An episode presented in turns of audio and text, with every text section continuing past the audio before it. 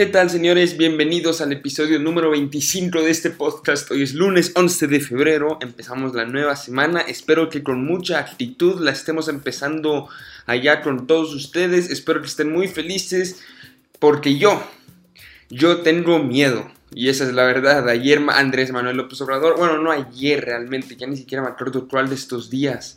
Wow, los días pasan rápido. Pero este fin de semana, no sé si el sábado, no, ayer para más bien, sí, estoy seguro que fue ayer, Andrés Manuel López Obrador dio un anuncio que me tiene con algo de miedo. No, bueno, sí, la verdad con mucho miedo. No sé si se acuerdan del aeropuerto nuevo de Santa Lucía, esa maravillosa idea que tuvo nuestro presidente en México de destruir los planes para el nuevo mejor aeropuerto del mundo en la Ciudad de México y construir en vez un par de pistas, no les digo qué, en Santa Lucía. En Santa Lucía hoy en día es simplemente una base militar y está a varias horas de la Ciudad de México. Bueno, no a varias horas, como a una hora y media. Con tráfico sí se puede volver un recorrido de varias horas. Esto va a dificultar bastante el traslado entre, hacia y desde la Ciudad de México. Em, si tienes que hacer una escala y aterrizas en Benito Juárez y tu próximo vuelo sale de Santa Lucía, pues déjame decirte que estás en un grave problema. Em, y ahora, a partir de ahora, el dinero generado por este aeropuerto va a irse dirigido al ejército.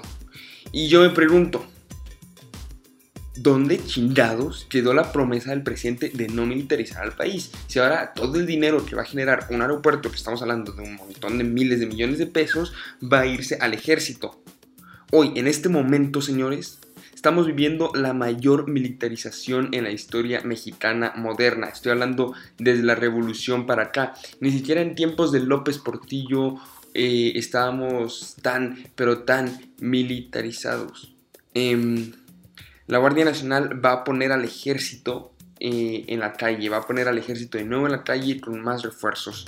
Y ahora, además de poner a la Guardia Nacional, vamos a hacer, un vamos a hacer que el dinero de un aeropuerto se vaya directamente al ejército. Perdón, señores. Nadie más lo está diciendo, nadie más se está atreviendo a decirlo. Pero vamos a pensar un segundo, por favor. Este, un dictador no permite la libertad de prensa, no permite ideas contrarias a lo que él quiere que se hable. Mientras tanto, López Obrador está insultando la semana pasada al periódico más importante del país cuando, cuando lo criticaron. O sea, un periódico importantísimo con un montón de buena reputación no puede criticar al presidente porque el presidente lo va a insultar. ¿Ok? El presidente ya ha llamado a opiniones contrarias, opiniones de los fifis. Al mismo tiempo, a ver, un dictador quiere hacer una nueva constitución posiblemente permitiendo reelecciones. No sé si algunos no sepan esto, pero prepárense para preocuparse. Andrés Manuel dijo esta semana que no descarta la creación de una nueva constitución. Sí, señores, como lo escucharon, Andrés Manuel López Obrador no descarta una nueva constitución.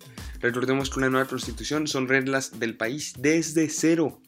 Él, con la mayoría que tiene el Congreso, con la mayoría que tiene en el Senado, puede hacer lo que le dé la gana. Si quiere puede poner que se puede reelegir 80 veces. Y eso es lo que da miedo. Finalmente, un dictador militariza el país. Entonces, el día que al dictador lo quieren quitar, no se puede porque está defendido por los militares. Eso es lo que está pasando en Venezuela, señores.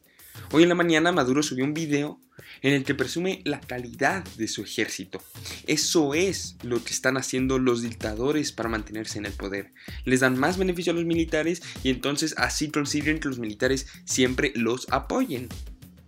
Es por eso de que las posibilidades de que, por ejemplo, en Costa Rica haya una dictadura son prácticamente nulas porque allá no hay ejército. El día que el pueblo quiera sacar al presidente, solo hacen falta dos o tres marchas que le metan miedo al señor y listo, se va. No hay ejército que lo defienda. Pero en países como en México, en los que el presidente le está dando tantos beneficios, pero tantos al ejército, está dándole más dinero, poniendo más soldados, en un país que técnicamente no está en guerra, aunque realmente sí lo he de admitir, les está dando el control sobre la administración y los ingresos de un aeropuerto civil.